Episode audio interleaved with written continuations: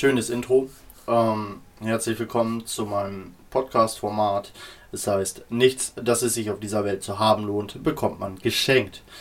Das ist ähm, inhaltlich einfach ein Fakt. Nichts von dem, was Sie geschenkt bekommen, hat den Wert von etwas, das Sie sich erarbeiten. Sei es die Position in Ihrer Firma oder sei es Ihr familiäres Umfeld.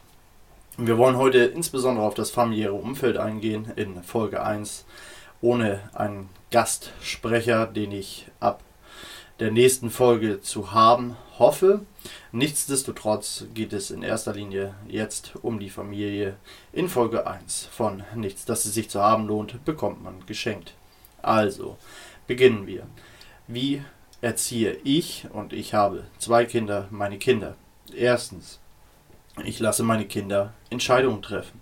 Das ist ein für mich äußerst relevanter Fakt, denn das Leben, wenn man erfolgreich leben möchte, wenn man führen möchte, sei es eine Abteilung, eine ganze Firma oder auch ein Land, dann muss man bereit sein, Entscheidungen zu treffen.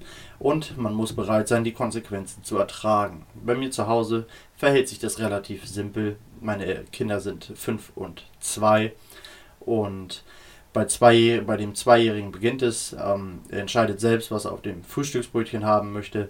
Er entscheidet beim Spaziergehen, in welche Richtung es geht. Mein Älterer natürlich abwechselnd auch. Und sie entscheiden, welche Geschichte abends gelesen wird. Finden Sie die Geschichte, das Buch, das Sie erwählt haben, und das wird in der Regel erstmal zu Ende gelesen, dann empfinden Sie das als wenig gut oder nicht spannend. So müssen Sie mit einer Entscheidung, die nicht so positiv war, leben. Das Buch wird zu Ende gelesen.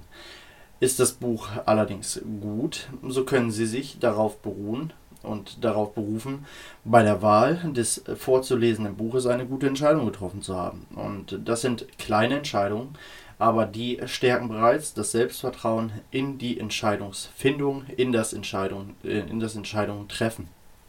Und das sind Kleinigkeiten. Ganz winzige Kleinigkeiten, die aber eine unglaubliche Wirkung aufs spätere Leben haben können. Natürlich muss das immer und immer weiter fortgeführt werden. Die Entscheidungen müssen wichtiger werden und die Konsequenzen müssen schwerwiegender werden. Das ist ein klarer Fall. Zum Beispiel mein Sohn wird mit sechs zur Einschulung, wird das Taschengeld eingeführt und ähm, er wird sich zum Beispiel entscheiden können, ob er ein, und der Betrag ist noch nicht ganz raus, sonst würde ich ihn nennen, dann wird er sich entscheiden müssen, möchte er einen niedrigeren Betrag haben und den bekommt er dann quasi ähm, pflichtenfrei oder möchte er einen äh, höheren Betrag haben, dieser ist aber an Pflichten gebunden.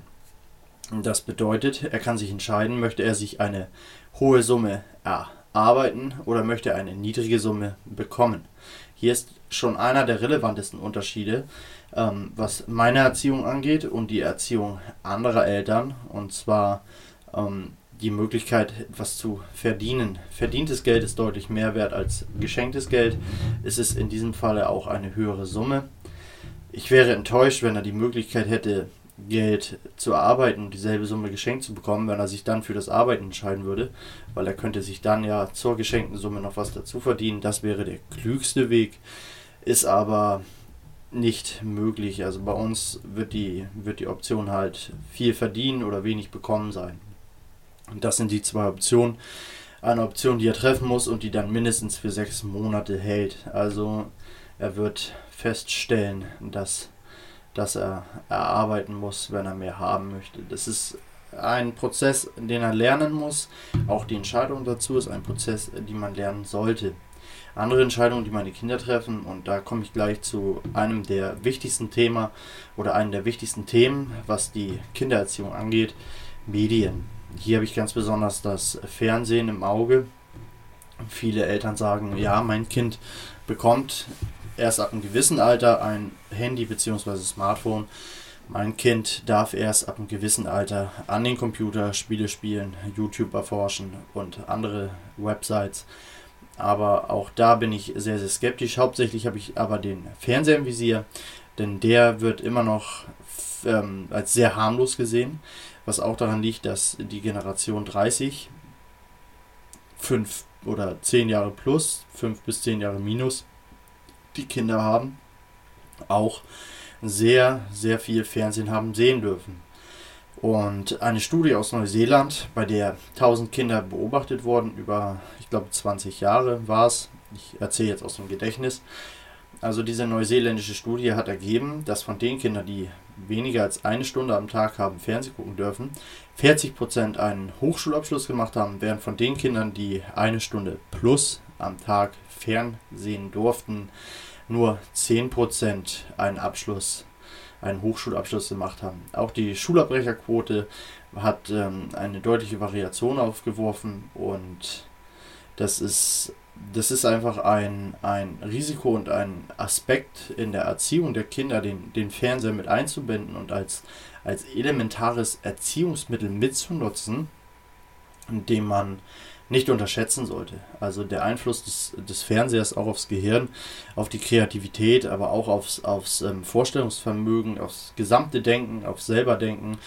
All diese Dinge werden vom Fernseher zurückgedrängt, weil man alles vorgelebt bekommt. Ähm, in der Studie hat man auch lesen können, es fällt Kindern zum Beispiel deutlich schwieriger, wenn sie jetzt gerade in jungen Jahren, so ab 5, 6 Jahren geht es nachher, aber nehmen wir mal an, ein 2-, 3-Jähriger, der jetzt Fernsehen guckt, nehmen wir mal an eine Zeichentricksendung, dann, das ist das Alter, wo Kinder noch ein großes Augenmerk auf die auf die Ton-Lippenbewegung setzen. Also Kinder lernen das Sprechen ja, indem sie sich die Münder, die Lippen der Sprechenden ansehen und dann in der Regel, häufig ist es so, abends im Bett versuchen, diese Laute zu imitieren. So lernen Kinder das Sprechen. Bei einer Zeichentrickfigur, Zeichentrickfiguren haben, glaube ich, im Schnitt so 23 Mundbewegungen und damit wird die Sprache quasi dargestellt optisch. Ein Zweijähriger kann aber nicht verarbeiten, warum hier die Mundbewegung nicht zum nicht zur Sprache passt. Und das ist ein, ein gewaltiges Problem, auch in der Sprachentwicklung. Deshalb haben wir immer mehr Kinder, auch einheimischstämmige Kinder, ähm, die, die mit deutscher Sprache zu Hause groß werden, die sich sehr, sehr schwer tun mit der Sprache. Ja. Und das ist äh, für die, die setzen ihr Lernmuster fort. Nur der Fernseher kann denen nicht beibringen, was sie eigentlich als Lernvorlage haben. Und das ist halt die, die Lippenstimmen-Synchronität. Und wenn die nicht gegeben ist, dann nehmen die Kinder das falsch auf. Und zack, haben wir ein Sprachproblem bei den Kindern. Ja, das nicht alle Kinder, nein. Einige haben da eher eine Begabung für, aber wenn ihr Kind zum Beispiel ein, ein Sprachproblem hat und Sie schicken es zum Logopäden, dann sollten Sie sich selber mal fragen, wie viel Zeit hat das Kind denn im Prozess des Sprechenlernens vor dem Fernseher verbracht? Ist das ein, ein relevanter Teil gewesen? Was, und das ist leider etwas, das ich immer wieder sagen werde, denn vielen Leuten passt es nicht, weil es halt Arbeit bedeutet. Was hilft denn beim Sprechenlernen? Wie können Kinder leichter das Sprechen lernen? Wenn Eltern vorlesen. Ja, und wieder mal liegt die Antwort in Büchern, im Vorlesen. Vorlesen fördert das Sprechen von Kindern mehr. Sich einfach so mit dem Kind unterhalten, einfach weil die Wortvielfalt größer ist als bei einem normalen Vokabular eines, eines durchschnittlichen Menschen. Ja, also wir haben eine größere Wortvielfalt, wir haben eine größere Kreativität, was die Geschichte angeht und wenn die Geschichte gut ist, hängt das Kind auch eher an den Lippen. Also vorlesen kann man immer empfehlen. Das ist ein äußerst wichtiger Prozess für Kinder. Aber wer meint, er liest abends eine 5 Minuten gute Nachtgeschichte und hat damit seinen Soll erfüllt, der hat einfach das Erziehungswesen nicht ganz begriffen. Ja, das ist, damit ist es nicht getan. Fünf Minuten Buch zur Hand zu nehmen, damit ist es nicht getan. So, weiter. Wie lernen Kinder? Wie mache ich mein Kind selbstständig? Wie bringe ich mein Kind dazu, selbstständig zu denken? Das ist ähm, ein äußerst komplexer Zusammenhang, der da besteht. Und den möchte ich jetzt mal kurz erörtern. Viele Eltern machen das folgendermaßen. Sie wissen folgendes. Und zwar, lesen ist wichtig. Kinder sollten lesen. Was machen die Eltern also?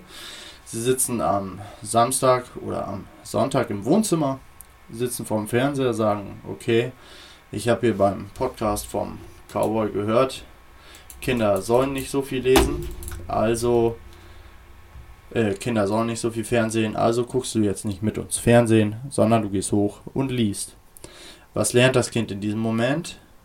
Die Eltern denken, das Kind lernt wie folgt. Okay, meine Eltern haben gesagt, Fernsehen schlecht, lesen gut, also lese ich. Das ist das, was Eltern denken, was Kinder lernen. Was lernen Eltern, äh, Kinder tatsächlich? Kinder lernen nicht von dem, was wir sagen, Kinder lernen von dem, was wir tun. Wenn wir also nicht nicht bereit sind, uns hinzusetzen, zu lesen, sodass unsere Kinder das aufmerksam mitbekommen und das im Idealfall regelmäßig, ja, am besten so zwei, dreimal am Tag, sich mit einem Buch erwischen lassen, da werden Kinder auch nicht feststellen, dass das der Weg ist, den man gehen soll. Kinder tun, was ihre Eltern tun, nicht was ihre Eltern sagen. So einfach ist das. Das ist die, das ist die allumfassende Formel der Kindererziehung. Kinder tun, was wir tun, nicht was wir sagen.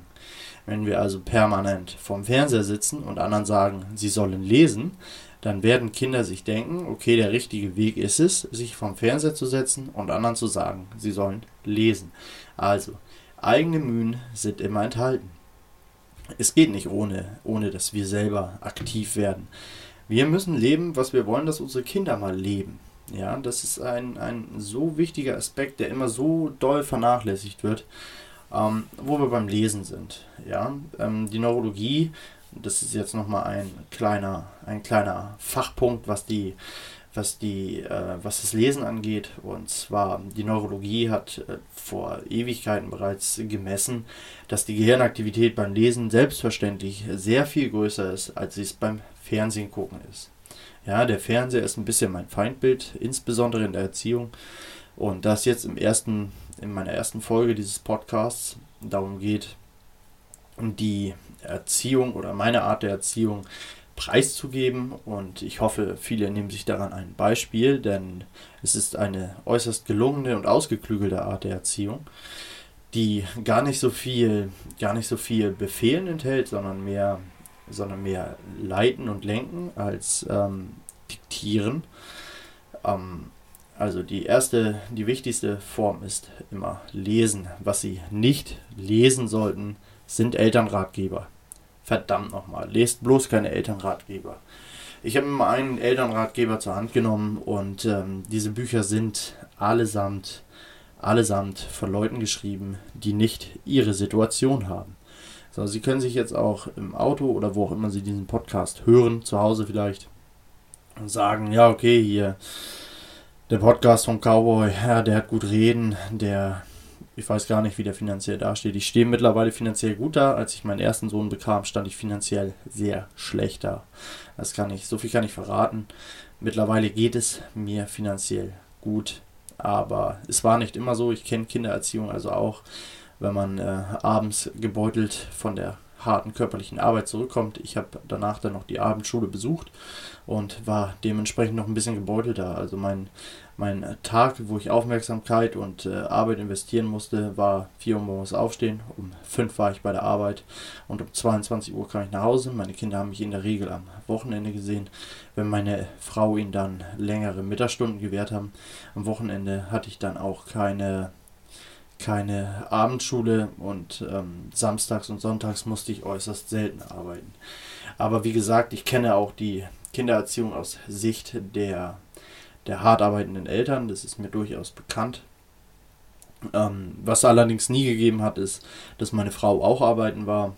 Da ich hätte lieber drei Schichten gemacht, als meine Kinder in so eine Erziehungsanstalt, wir nennen sie Kita, gesteckt ähm, dass wir unsere Kinder in die Kita gesteckt hätten und sie dort anderen überlassen. Dann hätten wir keine Kinder bekommen müssen. Wir wollen schon, dass die Kinder eine Bindung zu uns haben. Natürlich ist die Bindung zur Mutter immer die festere. Ähm, das ist aber relativ irrelevant für mich gewesen. Also ich wollte immer, dass die Kinder die Familie als die Basis sehen, als die Basis erkennen, die sie ist, die sie sein soll. Wir sind die Ansprechpartner. Ja? Ähm, wir sind immer da und wir stecken euch nicht mit eins irgendwelchen fremden Leuten zu und dann seht mal, wie ihr klarkommt, den Vormittag, teilweise den Nachmittag. Ähm, die Politik fordert ja mittlerweile schon schon äh, phasenweise Ganztagskitas mit Übernachtung und habt ihr nicht gesehen. Es ist, da würde ich so lange die Finger von lassen, wie man euch noch nicht zwingt. Aber das ist ein anderes Thema, mache ich vielleicht mal ein andermal. Wichtiger ist für mich jetzt, wieder zum Punkt zu kommen, und zwar Fernsehen gegen Bücher. Also die Hirnaktivität beim Lesen ist deutlich größer als die beim Fernsehen gucken. Lebt das vor, was ihr wollt, dass eure Kinder tun, nicht sagen, sondern machen. Das ist äh, der relevanteste Punkt. Es gibt keinen relevanteren Punkt in der Kindeserziehung. So, Erziehungsbücher stellen niemals, niemals den Status quo dar. Ja? Es gibt keine, keine Erziehungsbibel. Es gibt keinen Erziehungsratgeber, der ihnen sagt, wie es gemacht werden soll. Den gibt es nicht. Den kann es nicht geben. Weil der Autor, die Autorin, um hier mal gendergerecht zu sprechen, kennt ihre, ihre Lebensverhältnisse nicht. Ja, wenn bei dieser Person oft sind Erziehungsratgeber ja von Prominenten, was ich äußerst lustig finde, oft von Prominenten geschrieben, aber auch von, von professionellen Pädagogen und habt ihr nicht gesehen? Ähm, die dann häufig auch noch staatlich beschäftigt sind, was das Ganze noch lustiger macht. Ähm, die brauchen keine Elternzeit, die kriegen einfach so frei, kriegen dann ihre 100 oder 80 Prozent Gehalt vom viel zu überhöhten Gehalt. So, das sind nicht die, das sind nicht die Realbedingungen. Das sind nicht die Bedingungen, in denen Sie und ich unsere Kinder großziehen. Sie und ich stecken alle in verschiedenen Bedingungen. Ja, bei dem einen ist das Geld knapper, bei dem anderen ist das Geld mehr vorhanden, bei dem einen ist die Zeit knapper, bei dem anderen ist die Zeit weniger vorhanden. Wir haben alle unsere individuelle Situation, in der wir unsere Kinder durchbringen müssen. So, deshalb Erziehungsratgeber könnt ihr streichen. Ich sage, es gibt Erziehungsrote Fäden, ähm, also einen roten Faden, an dem man sich durchaus langhangeln kann, um entsprechende, um eine entsprechend gute Erziehung auf die Beine zu stellen. Aber den einen Ratgeber, der Ihnen genau sagt, wie es laufen muss, wie es laufen sollte, den gibt es nicht. Machen Sie sich keine Illusionen. Es wird kein Buch geben, das Ihnen Ihre Fehler wegnimmt, Ihre Fehler verzeiht. Und was heißt Fehler? Ähm, bei der Kindererziehung gibt es, man kann patzen, was ganz schlecht ist, ist, wenn Sie auf Ihre Kinder einprügeln. Ähm, ich, ich persönlich und hassen Sie mich dafür. Ich habe es bis jetzt noch nicht getan aber ich verurteile auch den, den eins, zweimal Klaps auf dem Po, wenn es sonst nicht geht. Den verurteile ich nicht. Warum verurteile ich ihn nicht? Weil ich ihn selber bekommen habe. Ähm, und ich habe mich, glaube ich, ganz gut gemausert. Heute stehe ich einigermaßen gut da und deshalb, ich verurteile meine Eltern dafür nicht, dass ich mal was auf den Po bekommen habe. Und es ist, es wäre, es wäre fatal, jetzt die überlegene Person darzustellen, weil es heute halt verachtet wird. Und damals war es gang und gäbe und äh, gestorben ist keiner dran.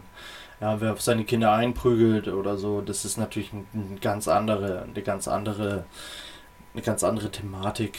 Man darf hier nicht das eine mit dem anderen gleichsetzen. Also verurteilen Sie sich nicht, wenn Sie mal einen Klaps auf den Po gegeben haben, aber versuchen Sie das rauszuhalten. Das ist keine, keine sinnvolle Erziehungsmethode. Häufig ist es auch so,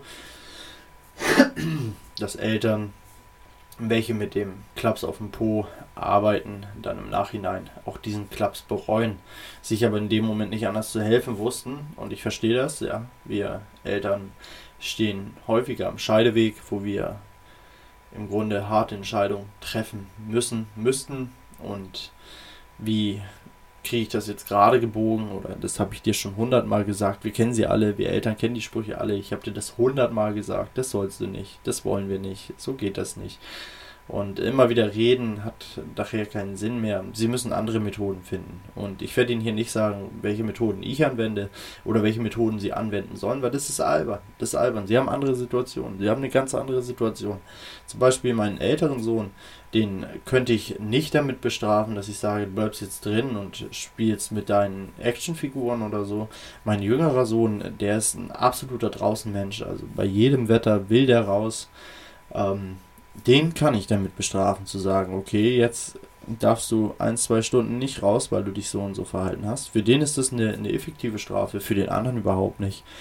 Ähm, so hat jeder, jedes Kind hat seine Vorlieben und hier Einheitsstrafen in Form von Büchern oder auch in Form von diesem Podcast zu propagandieren, wäre einfach Unfug. Es sind individuelle Wesen, das, es macht keinen Sinn hier den Schlaumeier zu geben. Ja, auch die, die stille Ecke, die, wie sie damals bei der Super Nanny regelmäßig praktiziert wurde, ist, ist eigentlich eine Albernheit. Denn Ähm, es gibt Kinder, die setzen sich dahin und ignorieren die weg. So ein Kind wäre ich gewesen. Es gibt Kinder, die fühlen sich dadurch bestraft. Es gibt aber auch viele Kinder, die würden einfach nicht sitzen bleiben. Ja, das, ist, das sind die harten Fakten.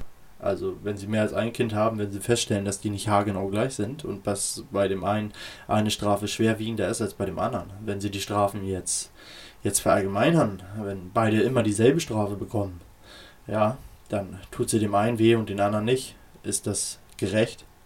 Dieselbe Strafe, aber dem einen schmerzt sie den anderen nicht. Haben sie dann gerecht gehandelt? Eher nicht, würde ich behaupten. Es ist ähm, äußerst schwierig. Wir müssen uns auf unsere Kinder einlassen. Und wie gesagt, es gibt keine Universalregeln. Also Finger weg von Elternratgeber. In der Regel sind das einfach nur Geldmachmaschinen. Das ist ganz klarer Fall. Auch die Eltern wissen, dass Kinder individuell sind. Oder haben gar keine Ahnung. Und das ist etwas, das sie sich bewusst machen, äh, bewusst machen sollten. Ja. Ähm, jetzt kommt oft die Frage, wenn meine Kinder bis zu einem gewissen Alter kein Smartphone, kein Handy haben dürfen, nicht am Computer spielen, nicht Fernsehen oder nur wenig Fernsehen. Meine Kinder dürfen wenig Fernsehen, samstags und sonntags eine halbe Stunde. Der Ältere, der Jüngere noch nicht da der noch in der Sprachentwicklung ist. Und der darf also, der kommt also auf eine Stunde pro Woche, vier Stunden im Monat. Das finde ich noch okay. Ich persönlich war dafür, den Fernseher ganz abzuschaffen. Meine Frau hat das anders gesehen und äh, sich durchgesetzt. Das ist aber gar kein Problem. Man findet eine Lösung. Man muss halt nur in der Lage sein, Fakten zu präsentieren und diese dann miteinander abzugleichen. Also, mein Kind darf die beliebte Kinder-TV-Sendung ich glaube, derzeit ist das Paw Patrol, so in dieser Altersgeneration. Darf er nicht sehen, wie soll er jetzt sich sozial im, in der Kita, im Kindergarten, wie soll er sich da sozial arrangieren, wenn alle anderen das permanent gucken dürfen und können. Nur mein Sohn kann das nicht. Er wird ausgeschlossen. Das ist falsch. Das ist einfach falsch. Also meine Kinder sind sozial eingebunden. Die haben eine Wissensschwäche. Ich nenne es jetzt einfach mal Schwäche, wenn es um die Sendung Paw Patrol geht, aber dafür ist deren Wissensvorsprung in sehr, sehr vielen anderen Gebieten ähm, äußerst relevant und sie sind gerne gefragte Kinder. Also sind, sie sind beliebt. Meine Kinder, und das darf man auch nicht vergessen, ich bringe meinen Kindern ja nicht nur bei, Bücher sind das einzig wahre. Nein, ich bringe meinen Kindern auch bei, wie muss die Körperhaltung sein? Wie sollte die Stimme klingen? Das mit der Stimme klappt jetzt in dem Alter noch nicht so. Wieso sollten wir nicht so schnell reden? Wie treten wir auf?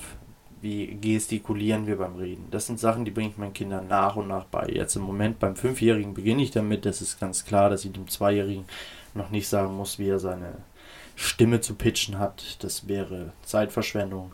Aber der Fünfjährige arbeitet langsam damit. Ich merke es Stück für Stück. So ist es zum Beispiel auch, wenn wir einkaufen gehen. Dann möchte mein Sohn ein Spielzeugauto haben, zum Beispiel. Und das bekommt er nicht einfach so.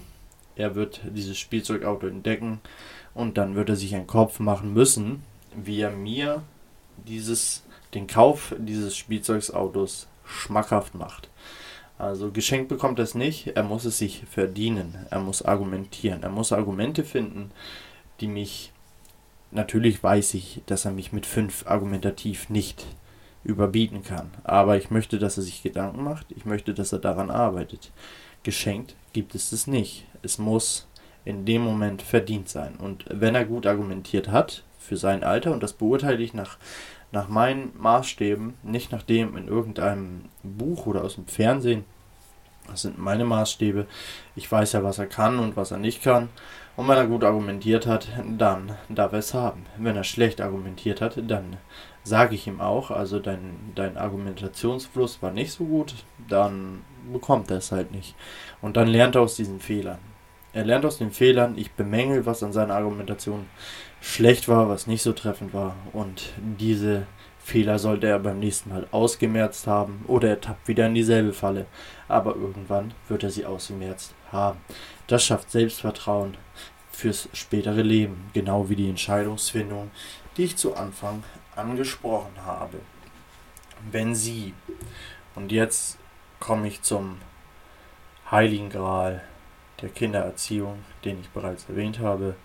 Wenn Sie vom Fernseher sitzen und Ihrem Kind sagen, lies ein Buch, dann wird Ihr Kind daraus lernen. Ich soll vom Fernseher sitzen und anderen erzählen, sie sollen ein Buch lesen. Das ist keine funktionale Art der Erziehung, das erschließt sich jedem, aber das ist halt der heilige Grad der Erziehung. Leb, was du möchtest, dass deine Kinder leben. Sage es ihnen nicht. Du musst es leben. Sie müssen das Vorbild sein. Ihre Kinder orientieren sich gerade in den ersten Jahren hauptsächlich an ihnen, später dann auch an ihren Freunden, aber in den ersten Jahren sind sie der Leitfaden, der hauptsächliche Leitfaden. Später sind sie es immer noch, aber sie geben ein bisschen ähm, Leitfadenqualität an Freunde und eventuelle andere Familienmitglieder ab. Nutzen Sie die Zeit, wo Sie ungehemmte Aufmerksamkeit von Ihren Kindern erhalten. Diese Zeit ist unfassbar wertvoll, um Aspekte, Werte und Qualitäten vorzuleben. Wenn Sie diese Zeit damit verbringen, vom Fernseher zu sitzen und Anweisungen zu geben, dann haben Sie quasi schon verloren. Das heißt nicht, dass wenn Ihr Kind jetzt acht ist und Sie haben vom Fernseher aus die Befehle gegeben, die Sie selber aber nicht so leben, dann haben Sie verloren. Nein, es wird nur schwieriger. Es wird schwieriger, die Kinder wieder einzufangen.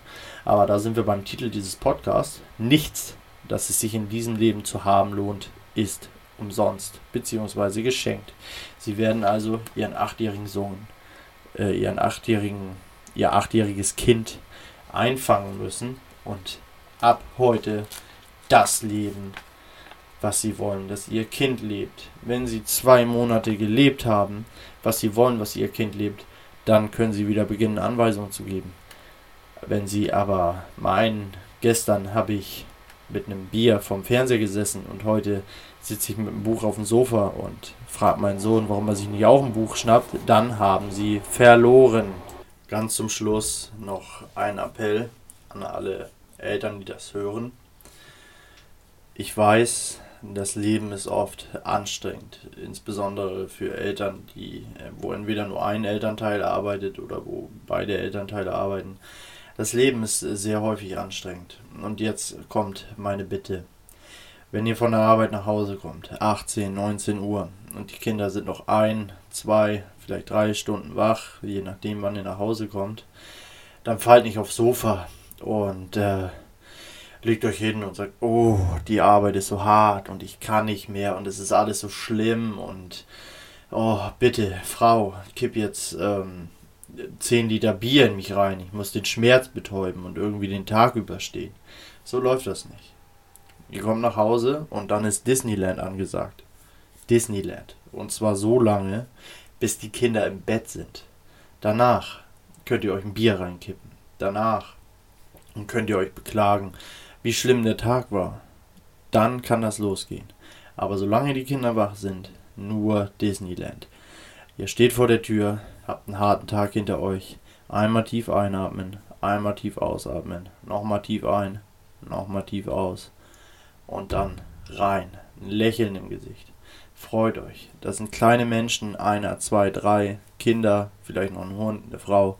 Die freuen sich, dass ihr wieder da seid. Für die seid ihr der Mittelpunkt der Welt. Es gibt nichts Wichtigeres im Leben eines Kindes als die Eltern. Auch wenn die Kinder das nicht immer ausstrahlen und es ist oft hart mit Kindern. In dem Moment, wo ihr nach Hause kommt, bis die Kinder im Bett sind, Disneyland. Wenn ihr ganz diszipliniert seid, kommt ihr nach Hause, verbringt Zeit mit den Kindern, Abendessen, lest was oder lest was vor. Ähm, Wenn es in der Woche einfach nicht geht, aus zeitlichen Gründen, dass die Kinder das mitbekommen, lest trotzdem. Es hilft euch, wenn die Kinder im Bett sind. Und am Wochenende sorgt ihr dafür, dass die Kinder das mitbekommen. Ja, das ist äußerst wichtig. Also bevor ihr da mit dem Buch sitzt und einfach nur so tut, als wenn ihr lest. Lest wirklich. Ähm, ich werde jetzt in den kommenden Sendungen auch immer mal wieder eine Buchempfehlung zur aktuellen Thematik, die ich dann behandle, mit einbringen. Ähm, heute, wie gesagt, Elternratgeber gehören vor dem Müll. Wir haben hier Wir haben hier Autoren, die eure Lage nicht kennen, die eure Lage nicht beurteilen können. Deshalb lasst da die Finger von, aber fürs nächste Mal könnt ihr euch schon mal naja, noch kann ich kein Buch empfehlen. Ich weiß, ich weiß halt noch nicht, ob ich fürs nächste Mal einen Gast bekomme. Ich hoffe, dass einer da sein wird. Ähm, ich habe da jemanden im Auge, der sträubt sich aber noch ein bisschen. Vielleicht kriege ich ihn noch überredet. Das würde mich sehr freuen. Ein, ein sehr interessanter junger Mann, der viel zu erzählen hat, der im Grunde von dem, was ich gerade gesagt habe, tut das nicht. Der lebt diesen Stil. Also der meckert nur über seine Arbeit, der hat keinen Bock mehr. Was ihm aber fehlt, ist der Antrieb aus diesem, ich nenne es mal Hamsterrad, also aus dieser Arbeit, die ihm nicht gefällt, aus diesem Leben, das ihm nicht gefällt, auszubrechen. Der, der, Antrieb fehlt komplett. Den hätte ich gerne hier, nicht weil ich mich über ihn lustig machen möchte oder weil ich ihn therapieren möchte oder etwas in dieser Art, aber er hat äußerst, erstmal ist er äußerst unterhaltsam und ähm, zweitens ist er mehr als nur mehr als nur beeindruckend in seiner Art und Weise. Also ich kenne keinen zweiten wie ihn und das sage ich nicht, nicht häufig. Daher wünsche ich einen schönen Tag, je nachdem, wann Sie diesen Podcast hören. Auch einen guten Abend und versuchen Sie zu beherzigen, zu beherzigen, was ich Ihnen gesagt habe. Der Schlüssel der Macht liegt irgendwie irgendwo in Büchern. Das ist ein ungebrochenes Gesetz. Ja, damit verabschiedet sich, damit verabschiede ich mich. Das erste Mal aus einem Podcast. Wir werden sehen, wie die Resonanz ist. Und ihr dürft mehr erwarten. Es wird mehr kommen. Es wird immer interessanter werden. Es wird immer professioneller werden. Es wird auf jeden Fall auch hin und wieder bei aktuellen Ereignissen ähm, Ausschnitte aus der jetzigen politischen Lage geben. Wir werden viel zusammen erleben, wenn Sie bei mir bleiben. Empfehlen Sie mich weiter. Ich bin möglichst überall erhältlich. Einen schönen Tag oder Abend, je nachdem, wann Sie das, wann Sie den Podcast hören.